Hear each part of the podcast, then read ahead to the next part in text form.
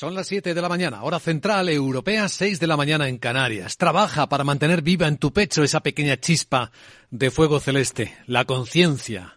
Una frase que solía decir George Washington, tal día como hoy murió el primer presidente de los Estados Unidos. Buenos días. Aquí comienza Capital, la bolsa y la vida. Y en este miércoles 14 de diciembre, esperando ya resultados de Inditex, la crónica de la economía habla de corrupción. Después de escuchar los ocho cargos criminales contra el fundador de la plataforma cripto FTX, Sam Bankman Fried, y a qué dedicó el desvío de dinero, casi 8 mil millones de dólares para nutrir políticos.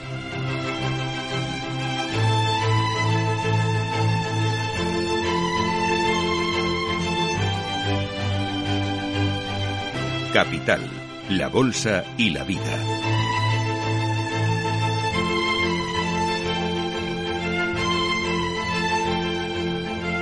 Luis Vicente Muñoz.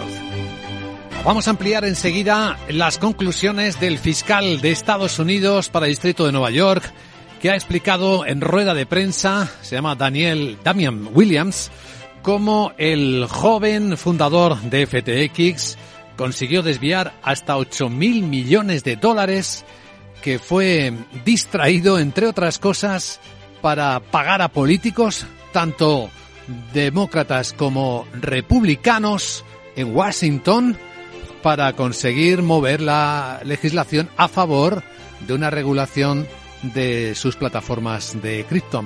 Así lo decía Williams. Y todo ese dinero sucio se usó al servicio del deseo de Bankman Fried de comprar influencia bipartidista e impactar la dirección de la política pública en Washington. Los cargos son enormes, criminales, eh, van desde el fraude a la conspiración. Y además hay advertencias, lo vamos a contar enseguida, a aquellos que puedan haber estado conectados con este fraude, a quienes avisa el fiscal les pide colaboración, no sé que se encuentren en otra circunstancia legal.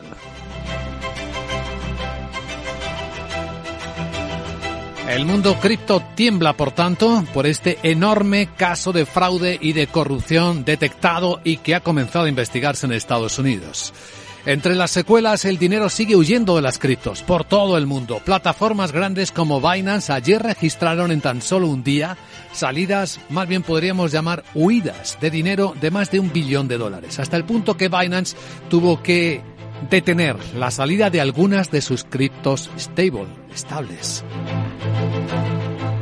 La corrupción, por tanto, es la gran protagonista de la actualidad en todo el mundo, también en Europa, tras la detención de la vicepresidenta del Parlamento Europeo, la socialista griega, la señora Kelly, que sigue detenida por la Fiscalía belga.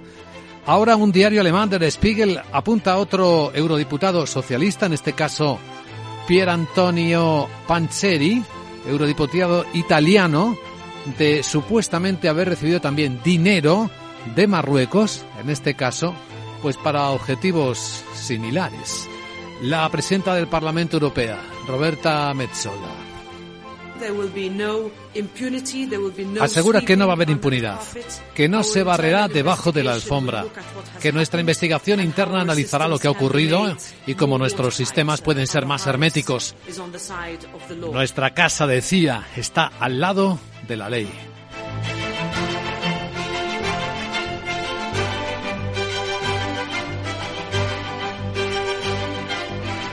En España también hay un creciente debate sobre los cambios en el Código Penal que aligeran el delito de malversación, una de las maneras de corrupción política más conocida a lo largo de los tiempos y que ahora el gobierno de España planea suavizar para algunos casos.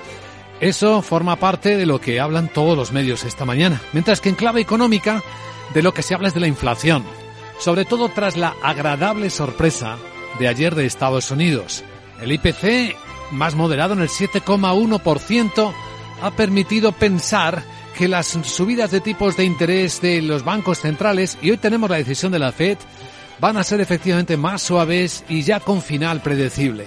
Hoy esperamos los 50 puntos básicos de subida. Ya tenemos efectos en los mercados, no solo en las bolsas con las subidas del mercado americano o también con las caídas de las rentabilidades de la renta fija. Esto significa que han subido los bonos, la renta fija han subido de precio, sino también en los mercados de divisas con una mayor debilidad del dólar o una mayor fortaleza del euro. Ahora mismo, en las pantallas de XTV, vemos a un precio al euro que no habíamos visto en todo el año 2022 que estamos a punto de despedir. 1,0630 dólares. Efectivamente, ahora mismo por euro.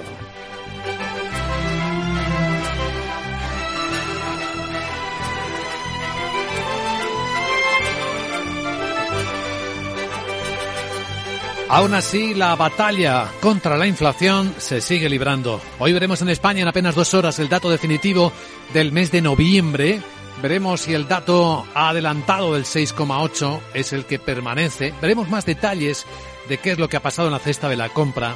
Observaremos la inflación subyacente, clave para entender todo esto, porque si ha enraizado mucho la inflación, como dice el presidente de los Estados Unidos, Joe Biden, puede tardar en volver a niveles, a niveles normales. Mientras hacemos la transición hacia un crecimiento más estable y constante, dice Biden. Pero también podríamos sufrir contratiempos por el camino.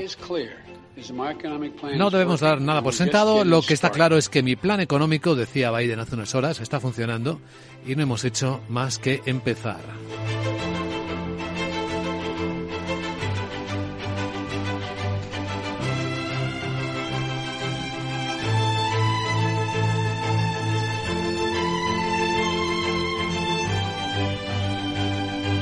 Lo que no se acaba parece interminable. El trabajo de los ministros de Energía de la Unión Europea, que nuevamente ha fallado en un intento de coordinar una fórmula que permita establecer un tope al precio que se paga por el gas importado.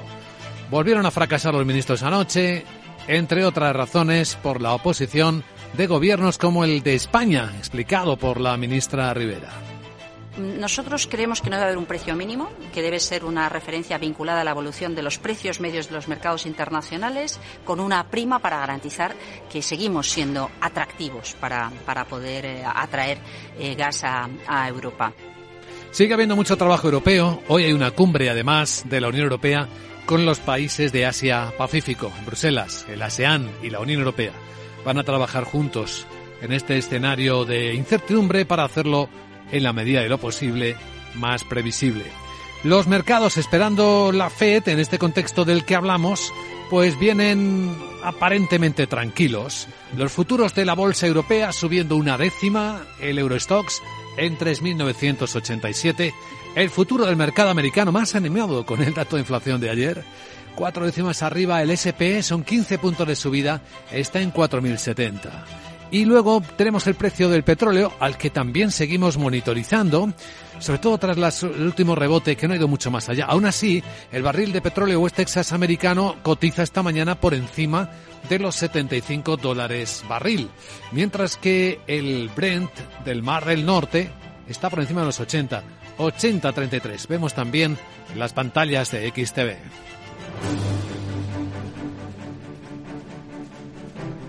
Hay más historias que nos despiertan esta mañana, en la que, por cierto, vuelve a ocupar su despacho el reelegido presidente de la Cámara de Comercio de España, José Luis Bonet, una de las figuras eh, más influyentes de la economía de España, una de las voces más templadas en tiempos complicados, que será hoy nuestro invitado capital. En una hora estará aquí en directo con nosotros el señor Bonet, hablando de todo esto, de la economía, de las eh, perspectivas. Y luego en la gran tertulia de la economía, Hermenegildo Altozano, Carlos Lavín Subercasó y José Ignacio Gutiérrez nos ayudarán a poner en contexto lo que hoy nos despierta.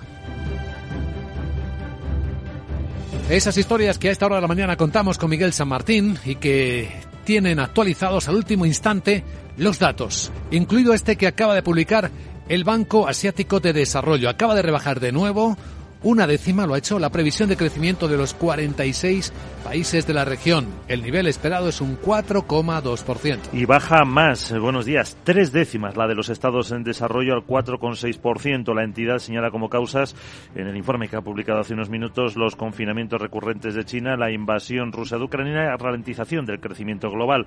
Así que también recorta la previsión de crecimiento de China al 4,3%, pero mantiene la de India. Será del 7,2%. Eso sí, también sube las previsiones de inflación en 2023 al 4,2%. Y a punto de comenzar en Bruselas la cumbre entre la Unión Europea y los países del ASEAN.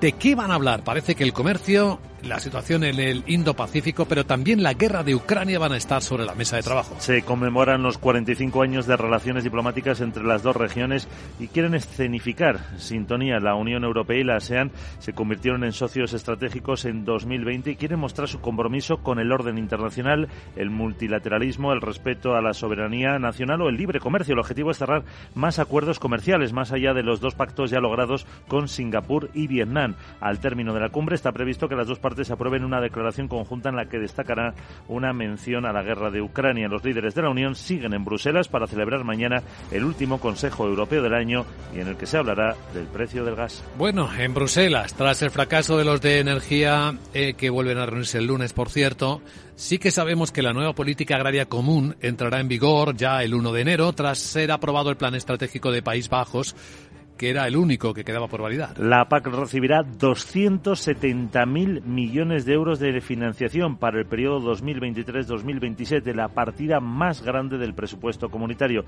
España tendrá ayudas por valor de 7.200 millones de euros cada año. Una de las principales novedades de esta PAC es que todos los Estados miembros deben contar con un plan estratégico en el que se indiquen las intervenciones o medidas con las que se pretenden alcanzar los objetivos y la ambición del Pacto Verde Europeo. Según Bruselas, se pretende que la PAC responda mejor a los retos eh, presentes y futuros como el cambio climático o el relevo generacional, sin dejar de apoyar a los agricultores. Hablando del petróleo, la OPEP mantiene sus estimaciones tanto de producción como de demanda para el año 2023, con un crecimiento esperado del 2,5%. Los analistas de la organización estiman que la demanda mundial de crudo crecerá el año que viene en 2,2 millones de barriles diarios hasta rozar los 102, un nivel sin cambio respecto a lo que habían calculado en el informe anterior. La mayor parte de este crecimiento vendrá de los países emergentes reconocen que la previsión de crecimiento de la economía global, ese 2,5%, está sujeta a muchas incertidumbres, como la evolución económica, las medidas de contención de la COVID en China y la guerra en Ucrania. La OPEP confirma que su producción en noviembre fue 750.000 barriles diarios, menos que el mes anterior. Vamos a actualizar ahora la investigación abierta sobre la corrupción en el seno de las instituciones europeas, después de que la Eurocámara haya destituido formalmente ya a la socialista griega Eva Kaili como vicepresidenta. Tras su imputación en la investigación de un supuesto caso de corrupción y blanqueo de capitales por parte de miembros de esta institución vinculado a Qatar. Según sus abogados, Kaili se declara inocente y ha negado haber recibido dinero de ese país. La presidenta de la Cámara, Roberta Metsola, se compromete a investigar si hay más casos. Ya sea endureciendo las normas, investigando más a fondo o estudiando la influencia de determinados terceros países, no nos detendremos no dejaremos piedras en remover. No puedo predecir hacia dónde irá esto. Pero lo que puedo decir, me temo, y esto es un punto de vista general después de nuestros hallazgos iniciales, es que la historia no se detendrá aquí. Y es que la Policía Judicial Federal belga ha encontrado más de un millón y medio de euros en dinero en efectivo en los domicilios de Kaili y del ex eurodiputado, eh, también socialdemócrata italiano, Pier Antonio Pancheri. Según el semanario Der Spiegel, habría una trama similar relacionada con lavar la imagen de Marruecos. Bueno, pues ahí tenemos algunas referencias importantes. Mientras que en España el Senado va a debatir hoy ya eh, en comisión los vetos y enmiendas a la proposición de ley que crea los impuestos especiales y teóricamente temporales sobre la banca, energéticas y grandes fortunas. La idea del Gobierno es que no se añada ningún cambio para que puedan ser aprobados ya definitivamente en el Pleno del Congreso de la próxima semana, que es el último del año. Además, se ha conocido que la ayuda única de 200 euros dentro de las medidas para mitigar el impacto de la elevada inflación ha beneficiado a 600.000 personas, a las que la agencia tributaria ha abonado 120 millones de euros. Pero queda muy lejos de los cálculos del Gobierno, que esperaba desembolsar 500 millones eh, de euros y que llegaría a casi 3 millones de personas, no 600.000. El mayor número de beneficiarios se concentra en Andalucía, seguida ya de lejos por Madrid, Valencia y Cataluña. Y el dato del día, el que calcula la COE, solo 9.000 millones de euros de las ayudas europeas habrían llegado a la economía real es apenas el 20% del gasto anunciado y ejecutado. Es decir, solo uno de cada cinco euros de ayudas movilizadas por el Estado han sido abonados, efectivamente, según desvela hoy Expansión, las comunidades que con el 45% de fondos solo han movilizado el 18% de las subvenciones impulsadas culpan al gobierno de los cuellos de bote. Y el gobierno ha autorizado ya el uso de 45.000 millones de los casi 70.000 concedidos a España en estas ayudas europeas. En COE estiman que el Estado solo ha desembolsado como decía, uno de cada cinco. La cantidad apenas asciende a 9.000 millones, el 20% del total. Y en el lado laboral ha sido desconvocada la huelga de los trabajadores del calzado tras acercar posturas, eh, sindicatos y patronal. Eh, ahora tendrán que someter los sindicatos la nueva propuesta a la aprobación de sus bases. La patronal considera que es válida ya que mejora la revisión salarial hasta el 15,5% durante los próximos cuatro años en función de la evolución del IPC. Recoge también la reducción de la jornada anual de 12 horas durante la vigencia del nuevo convenio avances en materias de igualdad y teletrabajo y la eliminación de la obligatoriedad de justificar dos de los cuatro días de permisos no retribuidos. El sector emplea a 30.000 personas y ha llevado a cabo su primera huelga en 45 años. ¿Qué más tenemos en la agenda de este miércoles? Hola, Sarabot, buenos días. Muy buenos días, Luis Vicente. Tendremos un día carillo, duda y miércoles porque se publica el IPC de noviembre en España. Portugal y Reino Unido. El Banco de España publica el detalle de la deuda pública del tercer trimestre. En la zona euro se dará a conocer la producción industrial de octubre. En Alemania el Instituto IFO presenta sus previsiones de invierno. En Estados Unidos se divulga el índice de precios de exportación e importación de noviembre. Gastos de consumo personal de la Fed de Dallas e inventarios de crudo y destilados. La Agencia Internacional de la Energía publica su informe mensual sobre el mercado del petróleo. Atención porque hay reunión de la Reserva Federal que subirá los tipos de interés. Y habrá un especial program para analizar el encuentro con Javier Luengo. Bueno ahora voy a escuchar a Laura White con el superhéroe ese. ¿Sabes cuál es? ¿Cuál? ¿No? No. El que lleváis hablando varios días. ¿No han detenido a Batman? Eh, no. ¿Al hombre murciélago? No. ¿Por el fraude de las criptomonedas? No, Sara. Uh, uf. Esto ya no es lo que era. Eh. Jeje. Chao. No es Batman, es Bankman. Detenido ocho acusaciones criminales. Sí, vamos a contar la historia. En cuanto actualicemos cómo viene Capital Asia, porque hay datos de la noche que tenemos que actualizar inmediatamente en Capital, la bolsa y la vida. Luis Vicente Muñoz.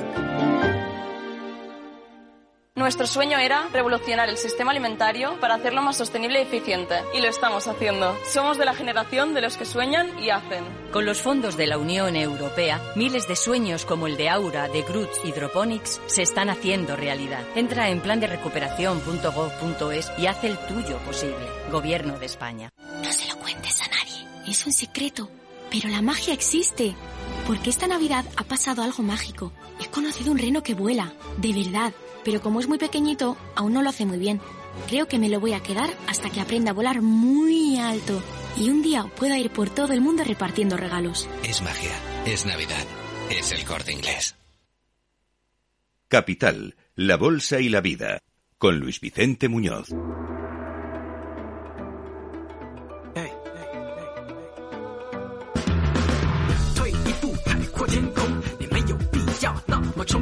El tono en los mercados asiáticos es positivo, después de las sensaciones que ha dejado la inflación estadounidense. Pero los datos no son buenos. De hecho, el informe Tankan, que es como se llama el informe trimestral de confianza de los empresarios en Japón, empeora. Sandra Torrecillas, buenos días. Buenos días y empeora debido sobre todo a la subida de la inflación y su impacto en los costes y también las perspectivas de una desaceleración mundial. Ese informe Tankan muestra una bajada en el índice de confianza de las grandes empresas manufactureras japonesas, desde 8 hasta 7 puntos. Es el nivel más bajo en dos años. Menos optimistas son las grandes empresas, pero las no manufactureras. En este caso, la confianza ha mejorado 5 5 puntos hasta 19. Se han visto sobre todo animadas por el levantamiento de las restricciones anti-COVID y estos datos han superado previsiones. Con todas estas cifras, el Banco de Japón que prevé pues que la confianza siga bajando en el trimestre en curso, tanto en manufactureras como en empresas de servicios. Hace apenas 20 minutos que ha cerrado la bolsa de Tokio, lo ha hecho con una subida de 8 décimas, a pesar de otros datos, además de este que comentamos, en los que hay frío y calor.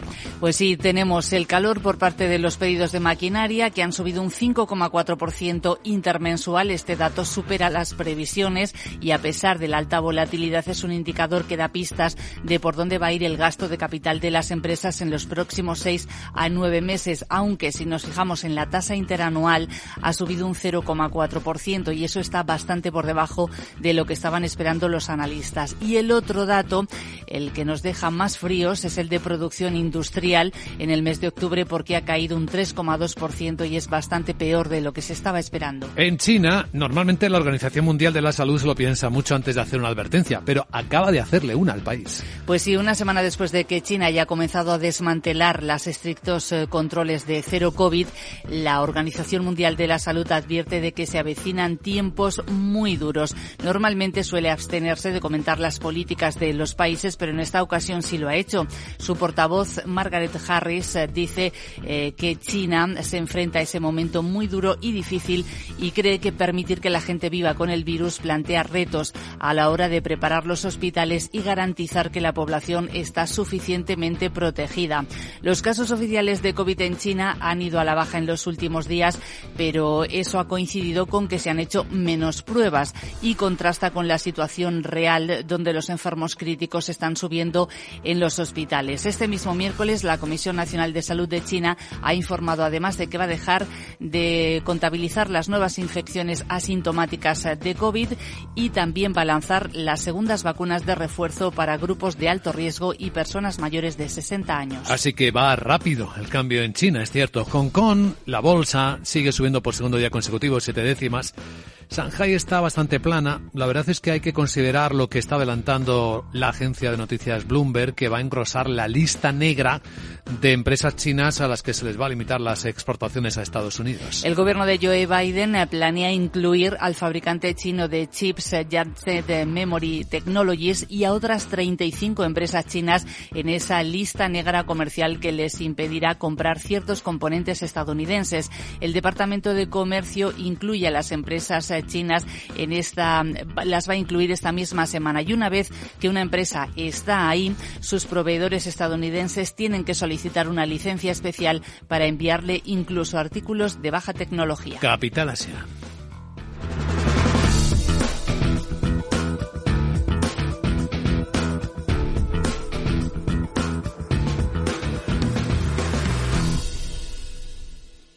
Capital, la Bolsa y la Vida con Luis Vicente Muñoz.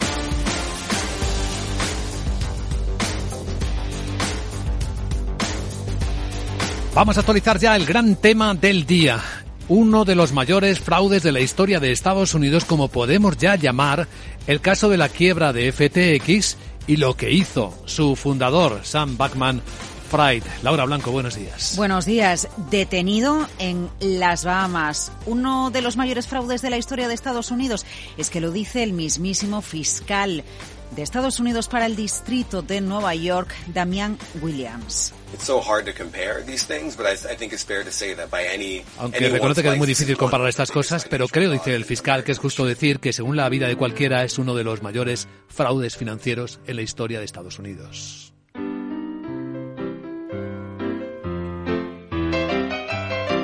Ocho cargos contra Sam Backman, contra lo que hizo con FTX, la plataforma de criptomonedas. Hizo de todo. Por ejemplo, esto.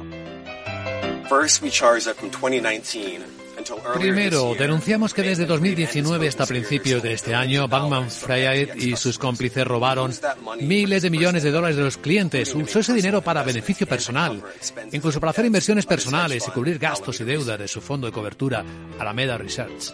Que robó dinero no nos sorprende tanto. A estas alturas ya lo sabemos, la quiebra, el fraude, que se le haya detenido. Pero la sombra de la sospecha recae ahora sobre Washington, porque se sabe y de eso se le acusa, de que usó dinero para influir en la política de Washington.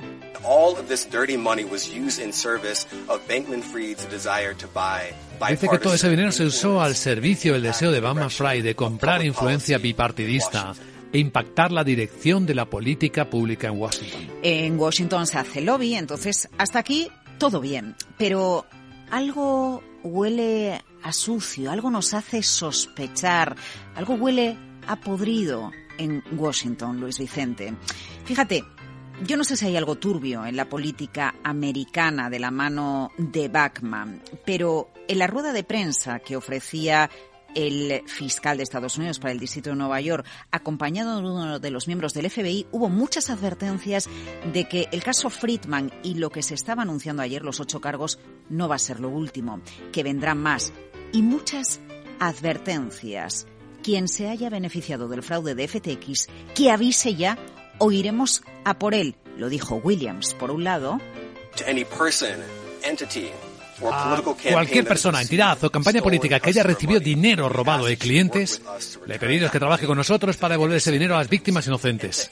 Y a cualquiera que haya participado en irregularidades en FTX o Alameda Research y que aún no se haya presentado, le recomiendo encarecidamente que venga a vernos antes de que vayamos nosotros. ¿Qué nombres tienen? ¿Quién ha hecho algo malo en Washington? ¿Quién ha usado dinero sucio y se lo ha quedado? Estamos eh, ante el caso de uso de dinero sucio para el eh, uso privado de políticos que marcan la legislación americana. Escucha a Michael Driscoll del FBI en el Departamento de Nueva York.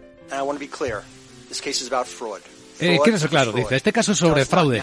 El fraude es fraude. No importa la complejidad del esquema de inversión. No importa la cantidad de dinero involucrada. Te haremos responsable, advierte.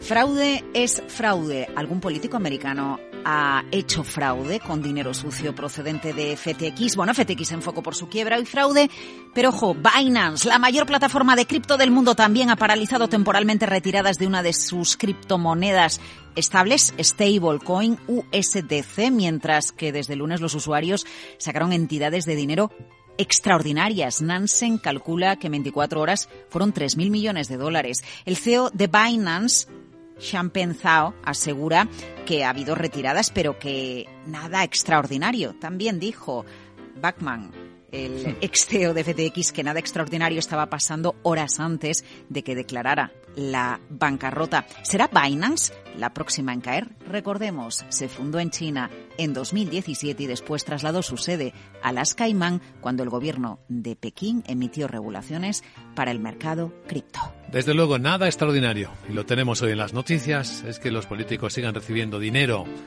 oscuro para hacer determinadas cosas.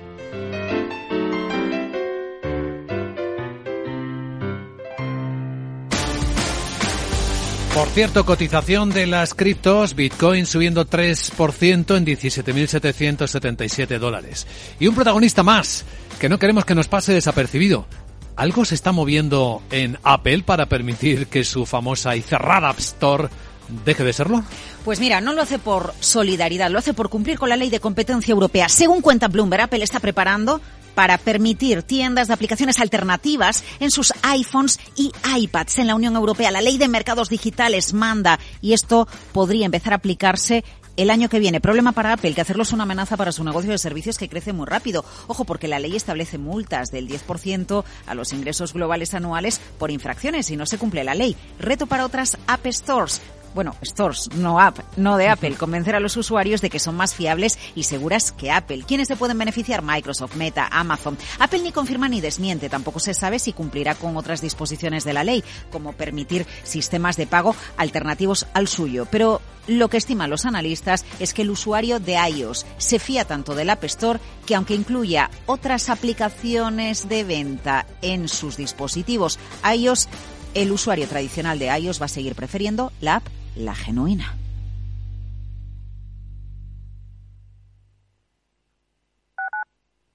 Capital Radio 103.2 FM En Hospital HLA Universitario Moncloa cuidamos de ti y de tu tiempo con un servicio de urgencias ágil y eficiente las 24 horas, los 365 días del año. Urgencias pediátricas y de adultos con profesionales altamente cualificados y tecnología de vanguardia. Hospital Moncloa, contigo cuando más lo necesitas. Estamos en Avenida Valladolid 83.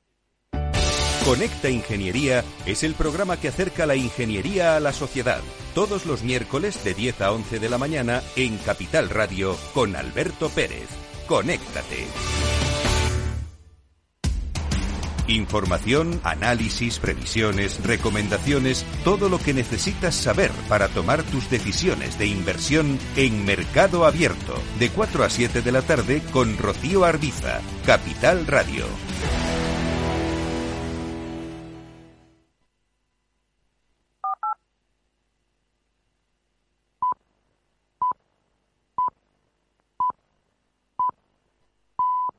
Son las siete y media de la mañana, hora central europea, seis y media en Canarias, cuando un pueblo se ha vuelto incapaz de gobernarse a sí mismo y está en condiciones para someterse a un amo, poco importa de dónde procede este, solía advertir George Washington. Hoy, tal día como hoy, murió el primer presidente de los Estados Unidos. Buenos días.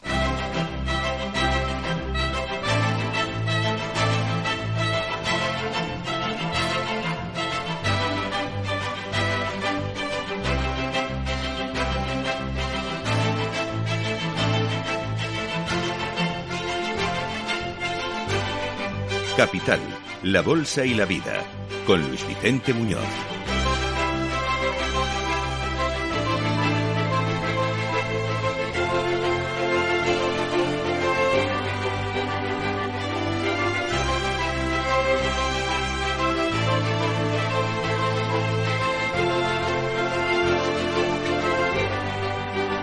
Miércoles 14 de diciembre. Las historias de la mañana hablan de fraude y de corrupción en el lado político y en el lado también de la economía, de las empresas. En Estados Unidos ya se habla abiertamente del mayor fraude de la historia que está protagonizando la quiebra de la plataforma cripto FTX. La detención en Bahamas de su fundador y jovencísimo CEO, Sam Backman Fried, está desvelando una maquinaria compleja de fraude, conspiración, delitos penales de los que se le acusa ya por el fiscal de Estados Unidos para el distrito de Nueva York, Damian Williams, quien asegura que hasta 8 mil millones de dólares fueron desviados no solo para usos personales del personaje, sino también para pagar a políticos que legislaran a favor de las criptos. Esta investigación, decía el fiscal, está en curso y advertía, entre otras cuestiones, que este dinero sucio se usó al servicio para comprar influencia bipartidista, sí, señalaba a demócratas y a republicanos, e impactar en la dirección de la política pública en Washington.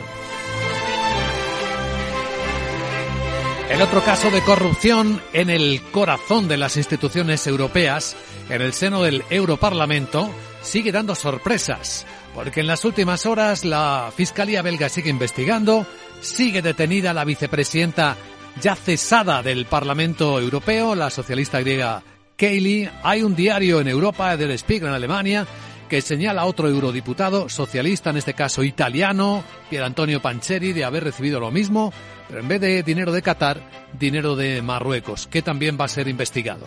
La presidenta del Parlamento, Roberta Metzola, se muestra contundente.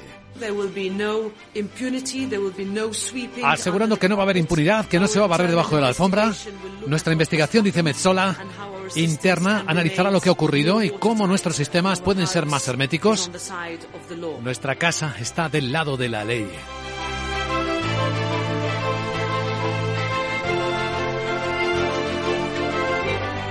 En las historias de esta mañana sumamos ya, y acaba de producirse la noticia en este momento, los resultados de Inditex. Laura Blanco, buenos días. Buenos días. En crisis y con inflación, crecimientos de doble dígito en todas las magnitudes. Beneficio neto de Inditex, nueve meses de 2022, más 24%, 3.095 millones.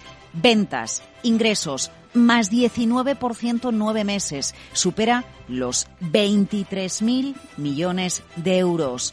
El margen crece un 19% a 13.532. El margen sobre ventas se acerca al 59%. EBITDA crece un 20%. EBIT un 27%. Y en la nota que acaba de enviar a la CNMV habla de oportunidades de crecimiento. No hay mensajes que hagan pensar que Inditex lo está pasando mal con la crisis y la inflación. Col de su consejero delegado a media mañana, que por supuesto vamos a detallar en Capital Radio. Y análisis a partir de este instante de uno de los grandes protagonistas empresariales del día. Lo veremos sobre todo en la gran tertulia de la economía con José Ignacio Gutiérrez, Menegido Altozano y Carlos Lavín. La historia en números de este gigante textil multinacional español que es capaz de sacarle 3.000 millones de beneficio a unas ventas de 23.000, como acabamos de ver en este preciso instante. No es el único protagonista del día, también lo van a ser los datos. Después de la inflación alta pero más suave en Estados Unidos ayer, 7,1 de IPC, hoy tenemos la española, la definitiva. A ver si fue el 6,8 adelantado por estadística o si hay algún cambio. A ver la subyacente. Y sobre todo a ver qué ocurre con la gran cita de bancos centrales de hoy que protagoniza la Reserva Federal de los Estados Unidos. Tendremos programa especial en Capital Radio por la tarde con Javier Luengo para escuchar la explicación, y esto es lo que más interesa al mercado, del presidente de la Fed. ¿Cómo ve la escena? Porque podríamos estar ante la penúltima subida de tipos en Estados Unidos. Si la tensión inflacionista se modera, y parece que hay indicios que apuntan a ello, los 50 puntos básicos que hoy subirá la Fed es lo que se espera, más otros 50 puntos básicos podría ser el fin del recorrido de esta subida de tipos de interés. La inflexión, ¿cuándo vendrá? ¿Cómo vendrá? Hablaremos de todo ello, de las expectativas.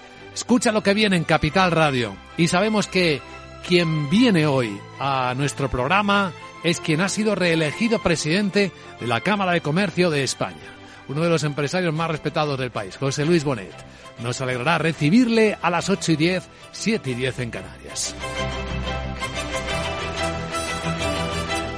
Y luego la tertulia, sí, y luego la apertura de los mercados de Europa, a ver cómo se van cotizando todas estas noticias, porque de momento los futuros apuntan a tranquilidad, incluso a suave subida. Una décima viene subiendo el futuro del Eurostox, tres décimas, eh, son 12 puntos los que sube más el futuro del SP500 a 4.067. Aunque si hablamos de subir, el que ha subido es, respecto al que ha bajado, el euro, el que ha bajado es el dólar. Ahora mismo en las pantallas de XTV, una cotización del euro dólar no vista este año, 1,0638 dólares por euro. Y con el precio del petróleo descansando tras el último rebote, el barril West Texas americano sigue rebasando los 75 dólares barril.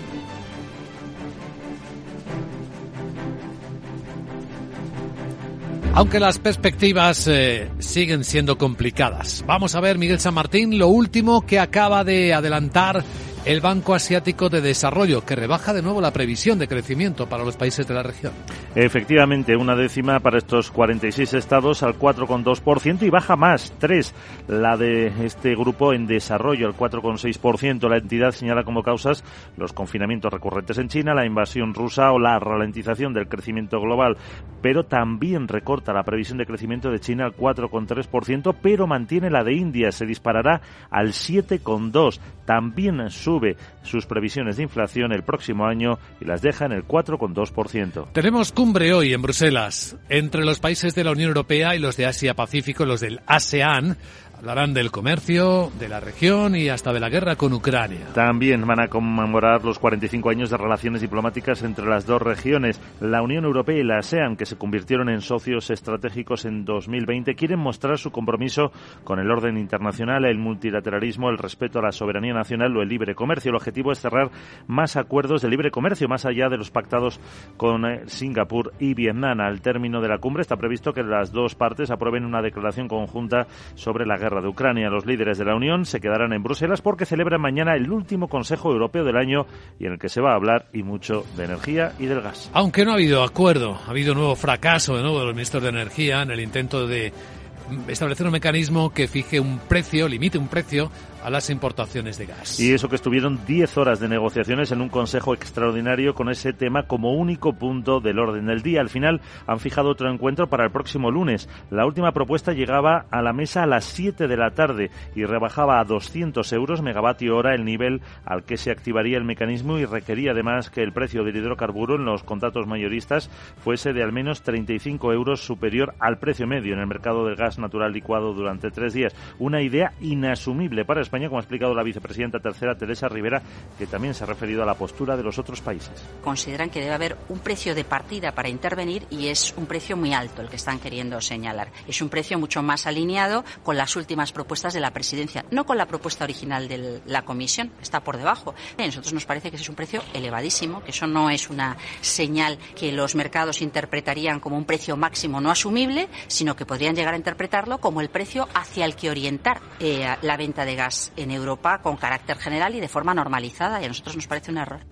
Pero ha pesado más la postura del bloque encabezado por Alemania y Países Bajos que rechaza intervenir en el mercado por el temor de que se pueda comprometer el suministro. El mercado en 2023, pues de momento la OPEP mantiene sus estimaciones tanto en crecimiento de demanda como de producción.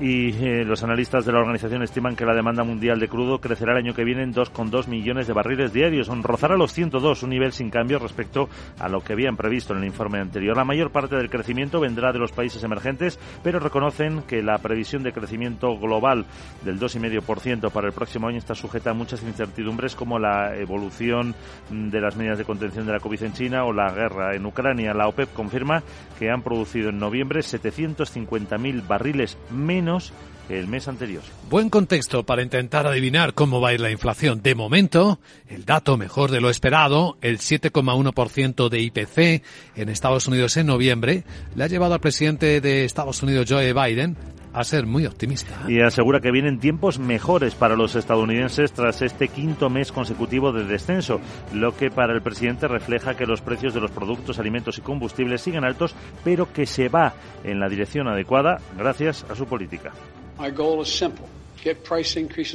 Mi objetivo es simple, dice Biden, controlar el aumento de los precios sin ahogar el crecimiento económico, reducir la inflación manteniendo la resistencia de nuestro mercado laboral, construir una economía de abajo arriba de la mitad hacia afuera, una economía con buenos empleos, buenos salarios, a largo plazo, no una economía de auge o caída. Gracias a mi plan estamos empezando a ver inversiones históricas que están llevando las empresas a invertir cientos de miles de millones de dólares. Biden destaca que en estos momentos el precio de la gasolina es menor que en noviembre del año pasado. También que el déficit de la deuda externa sea en este momento de 1,7 billones de dólares y que los salarios de los trabajadores se hayan incrementado a un ritmo superior al de los precios. Mientras tanto, en España, la COE calcula que apenas 9.000 millones de euros de las ayudas europeas son las que han llegado a la economía real es apenas el 20% del gasto anunciado y ejecutado. Solo uno de cada cinco euros de ayudas movilizadas por el Estado han sido abonados, efectivamente, según Expansión, las comunidades que con el 45% de fondos solo han movilizado el 18% de las subvenciones eh, culpan al gobierno de los cuellos de botella. El gobierno, eso sí, ya ha autorizado el uso de 45.000 millones de los casi 70.000 concedidos a España en ayudas europeas para el plan de recuperación. Pues todo esto y lo que tú nos adelantes de la agenda del miércoles. Hola, Sarabot, buenos días. Muy buenos días, Luis Vicente. Tuda y miércoles se publica el IPC de noviembre en España, Portugal y Reino Unido. Así que ya sabes que es un día dedicado a... En la inflación, sí, sí. En la inflación, no, no. El Banco de España publica el detalle de la deuda pública del tercer trimestre. En la zona euro se dará a conocer la producción industrial de octubre. En Alemania el Instituto IFO presenta sus previsiones de invierno. En Estados Unidos se divulga el índice de precios de exportación e importación de noviembre. Gastos de consumo personal de la Fed de Dallas e inventarios de crudo y destilados. La Agencia Internacional de la Energía publica su informe mensual sobre el mercado del petróleo. Atención porque hay reunión de la Reserva Federal que subirá los tipos de interés. Y habrá un especial program para analizar el encuentro con Javier luego, Uy, uy, uy. Luego. Que lo diga el mejor. Hasta luego, nunca. Jeje. Bueno, me voy ya, pero Sí. te recuerdo que... Mi abuelo nunca se quejó de la inflación. Venga, Sara. Chao. Chao. Nosotros sí nos quejamos. Es un mal enemigo económico para la economía. La inflación, querida. A continuación, vamos a tomar la temperatura de los mercados. Vamos a adelantar en Capital Radio el primer informe de preapertura de los mercados de Europa con sus protagonistas. Capital, la Bolsa y la Vida, con Luis Vicente Muñoz. ¿Qué se podría hacer con todas estas hojas secas? ¿Podrán tener una segunda vida produciendo algo nuevo con ellas? Sí, podemos darles un segundo uso a esas hojas. En Repsol fomentamos la economía circular, dando una segunda vida a los residuos, con proyectos como la fabricación de biocombustibles avanzados a partir de restos vegetales. Descubre este y otros proyectos en Repsol.com. Repsol, inventemos el futuro. Más que jubilado y más de 40.000 seguidores. No hay quien te pare, ¿verdad? La edad para mí no tiene límites. ¿Tú también quieres hacer cosas increíbles en tu jubilación? Mafre presenta el programa Tu Futuro. La gestión de planes de pensiones que se adapta a ti ahora hasta con un 4% de bonificación por traslado. Consulta condiciones en tu oficina Mafre o en mafre.es.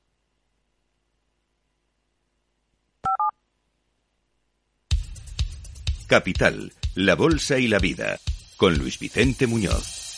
Las pantallas de CMC Markets ya apuntan a un comienzo de sesión tranquila en Europa, esperando el momento decisivo del día, el momento en el que la Reserva Federal de Estados Unidos confirme la nueva subida de los tipos de interés, pero sobre todo su lectura de cómo va mostrándose la inflación, tras un buen IPC mejor de lo esperado en Estados Unidos que venimos comentando. Bueno, ahora mismo, ¿qué vemos en las pantallas?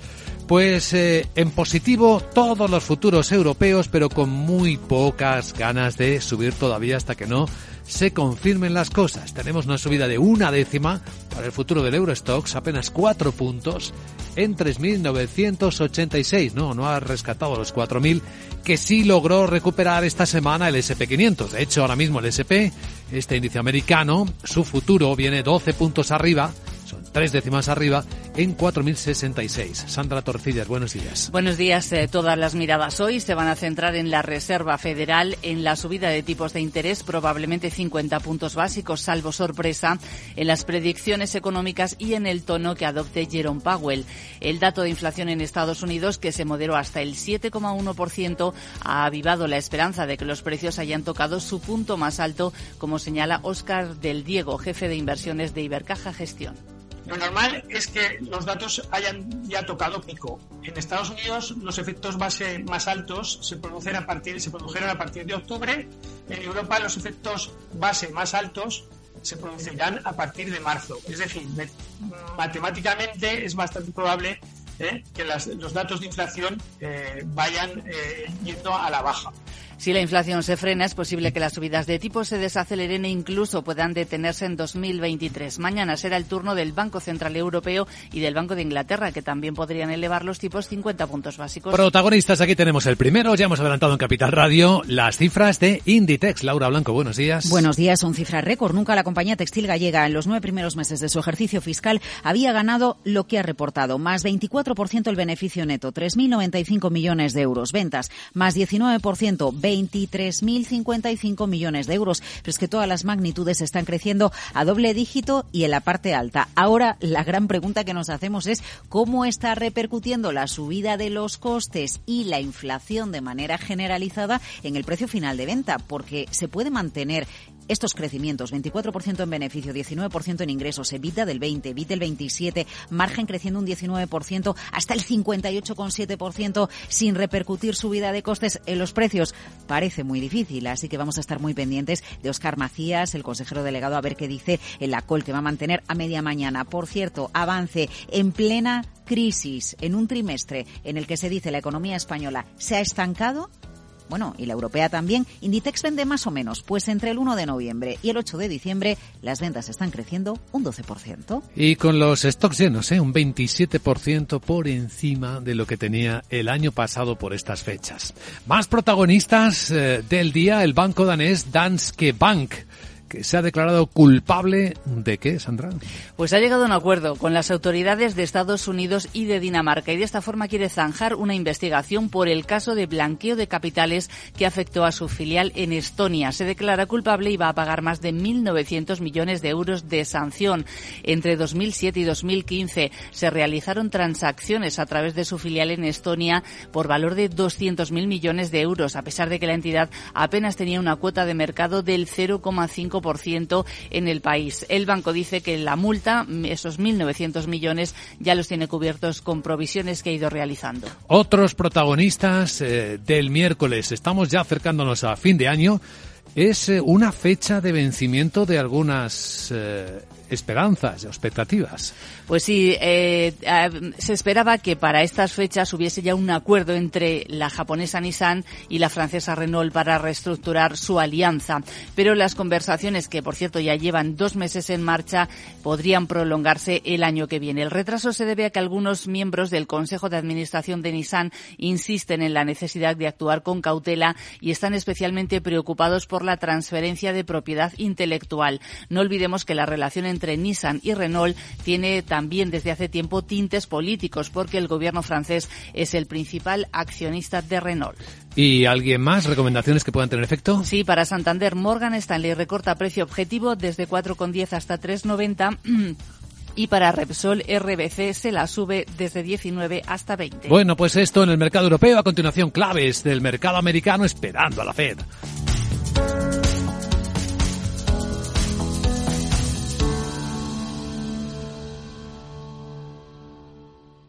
Mi banco me pide por mail las claves de acceso a mi cuenta. Por tu tranquilidad no esperes y llama al 017, la línea de ayuda en ciberseguridad de INCIBE, o contacta por WhatsApp o por Telegram. Ciberprotégete. INCIBE, campaña financiada por la Unión Europea Next Generation, Plan de Recuperación, Gobierno de España. Bueno, pues Wall Street, eh, con un buen dato de inflación, como cerró, Miguel? Pues eh, en positivo, el Dow, su principal indicador, subió un 0 31% en reacción a ese dato mejor de lo esperado, como dices, de la inflación en Estados Unidos y la posibilidad de una política monetaria menos agresiva. El S&P 500 subió un 0,73% y el Nasdaq sí avanzó algo más del 1. Se animó el parqueante descenso de esa tasa de inflación un día antes de que la Fed eh, concluya su reunión de este mes y esa perspectiva llevó a la rentabilidad del bono del Tesoro 10 años a bajar al 3,5%. Luego remontó favorecido por el movimiento de las grandes tecnológicas. Predominaron las ganancias encabezadas por Chevron del 2,3%, Salesforce un 1,9% o MSD y Microsoft un 1,7%. La más perjudicada, Angen, que se dejó un 1,6%, United Health un 1,28, McDonald's ya por debajo del punto porcentual. A la cabeza del SP500, movimiento de eh, Moderna, que el día anterior había bajado un 10 y ayer repuntó casi un 20%. Descensos para las aerolíneas United Airlines un 7 y un 5 American Airlines. Al final, el bono del Tesoro 10 años cerró en el 3,51%. Y a continuación, claves del mercado asiático.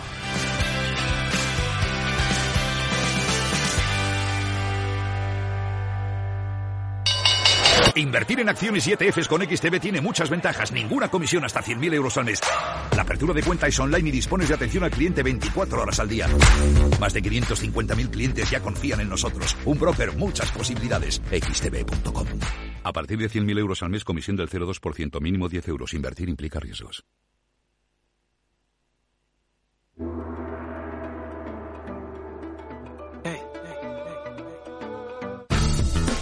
Bueno, tenemos un tono moderadamente positivo en todo Asia. Bueno, Hong Kong sube un 0,8%, Shanghai está plano, ahora que parece que la lista negra de empresas chinas sancionadas por Estados Unidos puede seguir creciendo, según adelanta Bloomberg.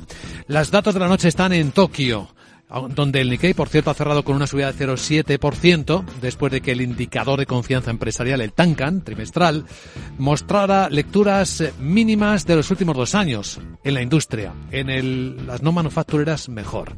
Se han publicado pedidos de maquinaria, mejor de lo esperado, sube más del 5%, pero la producción industrial en Japón ha caído un 3,2% y es un dato que ha dejado algo frío también al mercado.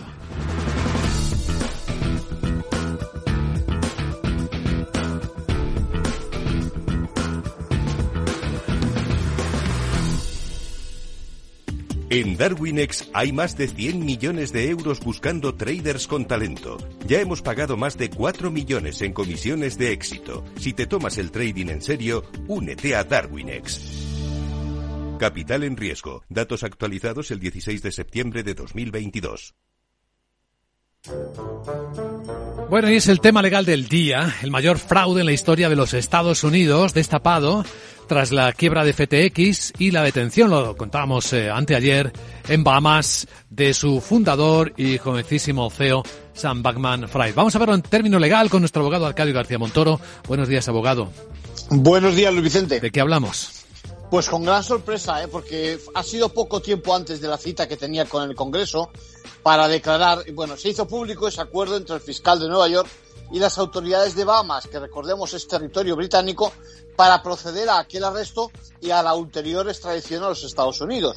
A sus responsabilidades criminales hemos de sumar las civiles que la SEC le exige por estimar que había creado todo un modelo para defraudar a quienes invirtieron más de 1.800 millones de dólares en FTX. Bueno, le están acusando de ser responsable de un fraude masivo durante años que distrajo fondos de clientes para beneficio personal y otras cosas. Sí, sí, y la pregunta que todo el mundo se hace en la calle es si estaba tan claro ¿Cómo no se abortó este tipo de fraude antes?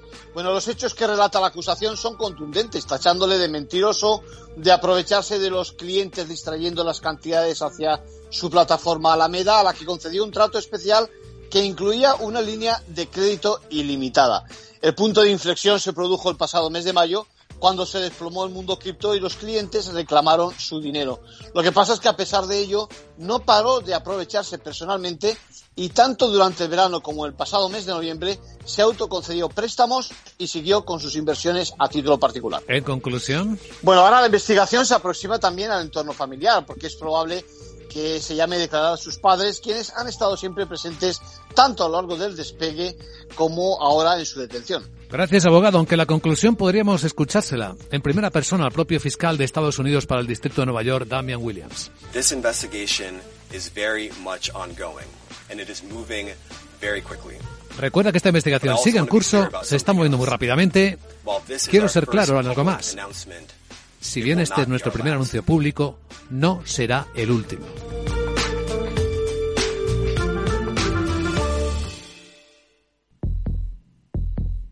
Vida. Riesgo. Cubierto. Es muy simple asegurarse con el Betia. Simple, claro, el Betia.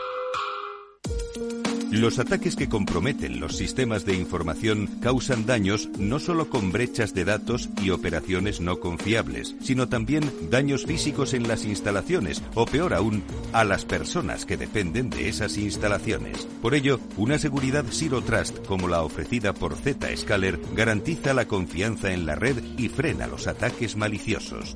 Descubra más en zscaler.es.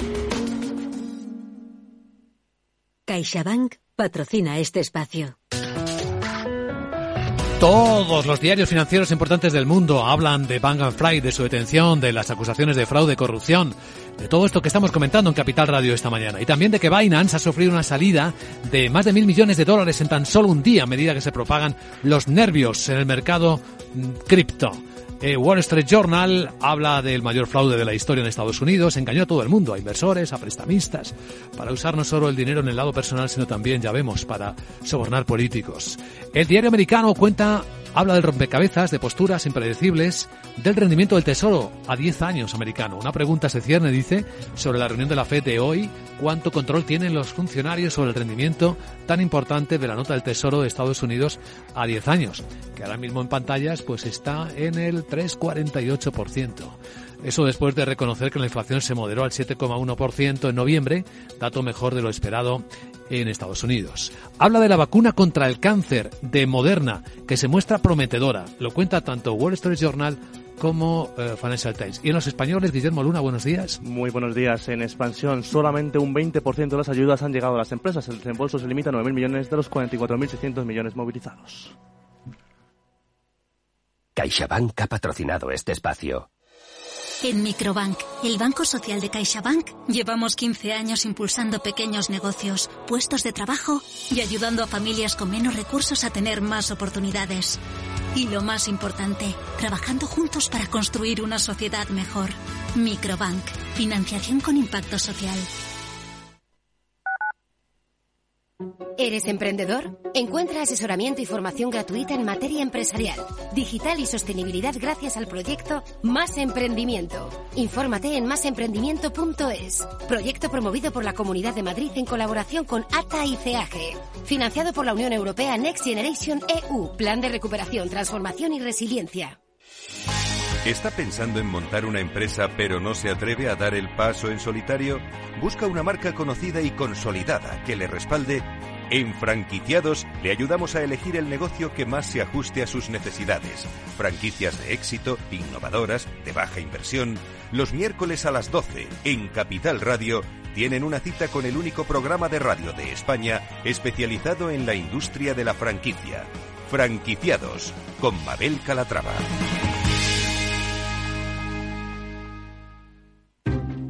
Inversión inmobiliaria acompaña al mercado inmobiliario en este nuevo ciclo. Todos los jueves de 10.30 a 13 horas, el inversor encontrará las claves para realizar su mejor inversión. La mañana de los jueves en Capital Radio tomamos el pulso al sector inmobiliario. Noticias, análisis de mercado y debates donde los protagonistas del sector podrán contar en primera persona los retos a los que se enfrenta el ladrillo. Inversión inmobiliaria pone la voz al sector inmobiliario. Aquí, en Capital Radio.